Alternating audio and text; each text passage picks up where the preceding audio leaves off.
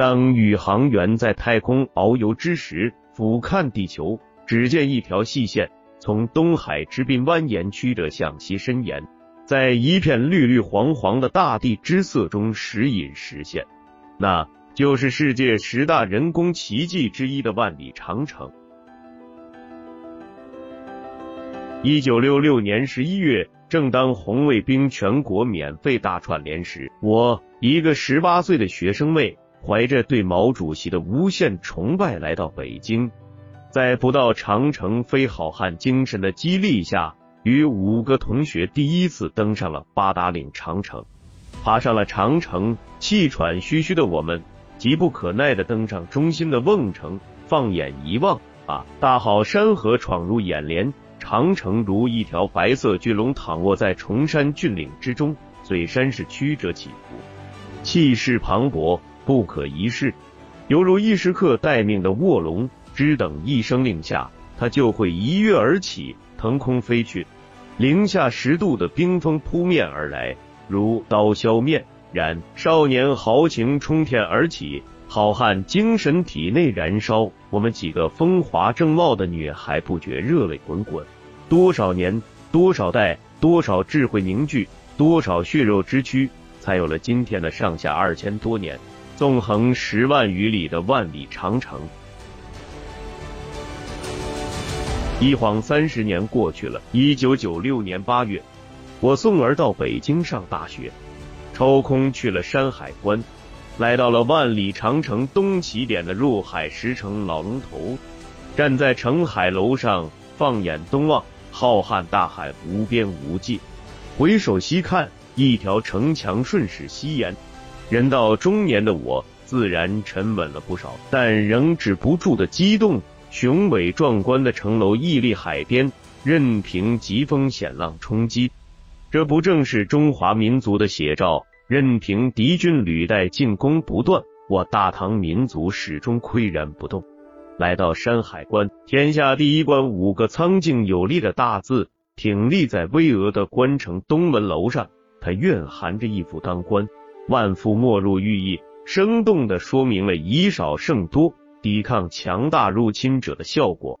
想当年，要不是吴三桂开关放敌而入，也许我们的历史要重新改写。尽管我早已从历史书上抽象的知道，长城是由城墙、敌楼、关城、墩堡、营城、卫所、烽火台等多种防御工事组成的完整的防御工程体系。今天我才脚踏实地的漫步在山海关城楼上，细细的品着关城的结构、特点和重要性。此时我也才详细了解到，山海关是关城的一种，八达岭长城是居庸关的北口关防，最重要的前哨防线。又一个十年过去了，二零零六年九月，我随旅游团乘火车。一路游山玩水到新疆，嘉峪关自然是必不可少的景点。从东起点山海关到最西端的嘉峪关，长城全长五万多公里，万里啊万里，那是一尺五长、一尺宽的石块、土块一块块连起来的，那是一年年、一代代血肉之躯垒起来的。如此浩然的工程，就靠着古代人的原始工具，克服无数的艰难。忍受熬人的困苦才完成的。孟姜女的眼泪是多少万个家庭的眼泪啊！我久久的注视着这巍峨的长城，把那一份震撼沉到心底。嘉峪关，明长城最西端的关口，因地势险要，建筑雄伟而有“天下第一雄关连垂锁岳”之称。它由内城、外城、城壕三道防线组成，重叠并守之势。形成五里一岁、十里一墩、三十里一堡、一百里一城的军事防御体系。站在箭楼上往外一望，西北方一片荒凉，寸草不生，干黄的沙漠戈壁占据了我大部分的视线，只有祁连山在远处蔓延着。难怪当年匈奴阿寇们要通过嘉峪关打进富饶的中原大地。在这里，我还见识了悬臂长城，它是由二百三十一米的黄土夯筑城墙，攀援于高一百五十米、倾斜度为四十五度的山脊上，好似长城倒挂，铁壁悬空，从山上陡跌而下，封锁了石关峡口。有诗赞云：“万里长城万里关。”叠嶂黑山暗碧悬，不由我不对先辈们的巧夺天工佩服的五体投地。这万里长城从东起点到西端点，加上中间的八达前，我也应该算是参观的比较彻底的人了。我能说是了解长城了吗？扪心自问，我竟然底气不足，答不上来。二零一九年四月重返北京，我对其他景点已兴趣了然。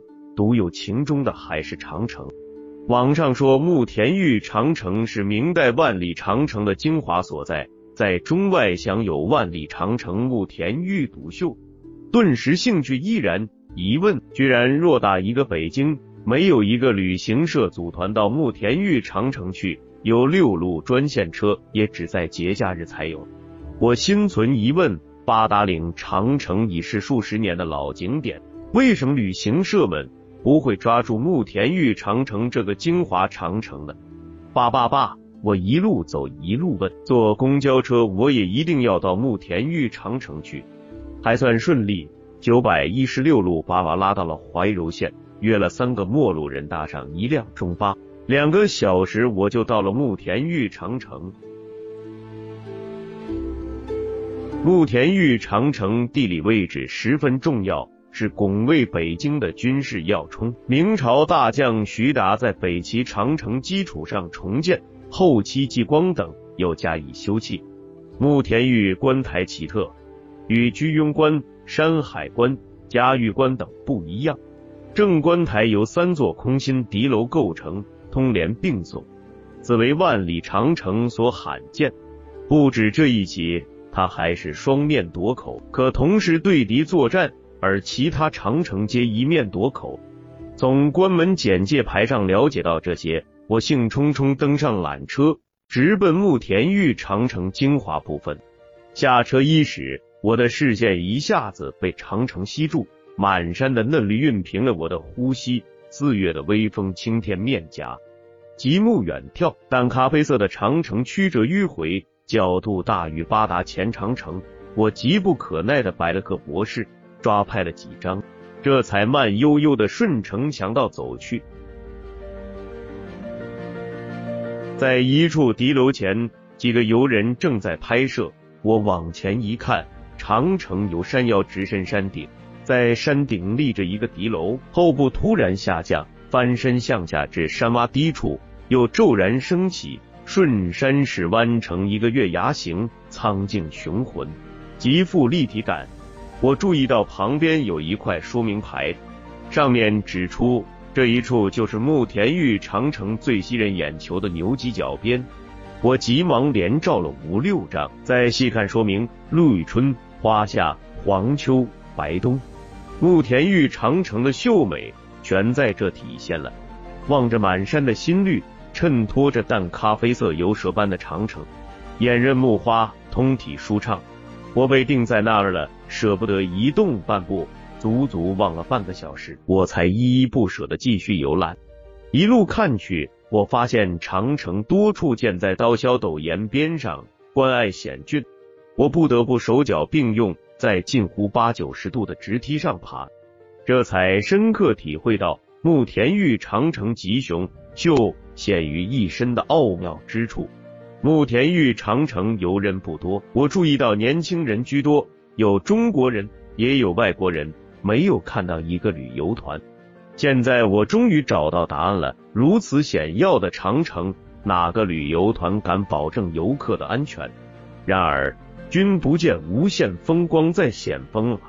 我庆幸自己不虚此行，大饱眼福。我如今也是花甲之人了，居然身轻如燕，爬高上低。虽不敢说如履平地，却也脸不变色心不跳。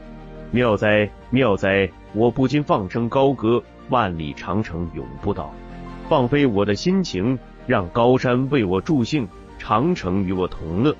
路人皆对我微笑，竖大拇指。我一会儿为异独行年轻人拍照，一会儿为一家子合影。我一个人居然玩得不亦乐乎。我看不够，望不尽。站在长城上，盘桓良久，想象着千余年来在他身边发生的金戈铁马的征战。长城的生命是由时间和距离组成，它屹立了上千年，从来冷漠距离；它妩媚了上千年，依然雄姿伟岸。它见证着华夏民族的荣与辱，承载着中华民族厚重的历史。我感觉脚下的花岗岩石砖正传送着一股精气到我身上，直灌脑顶。它使我精神抖擞，豪情满怀。这应该就是长城精气。它凝聚了中华民族两千年精髓于一身。长城就是中华民族之魂。不到长城非好汉。那么到了长城就是好汉了吗？我以为那是必然的，每一个到过长城的人都会承接到这股长城精气，从此变得无私无畏、披荆斩棘、所向披靡。万里长城博大精深，有时间我会再来，再来看司马台长城、阳关、玉门关等等，再来感受它的无极限内涵。再来传承它的满腹和精气。我们的人民，我们的民族，有了这样一股精气精神，国富民强还会远吗？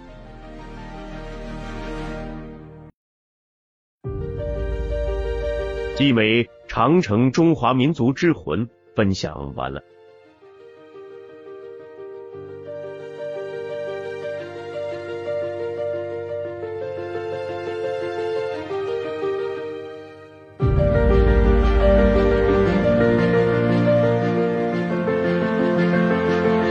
读美文品人生，看世界，打开心灵的锁。小伙伴们，下期再见。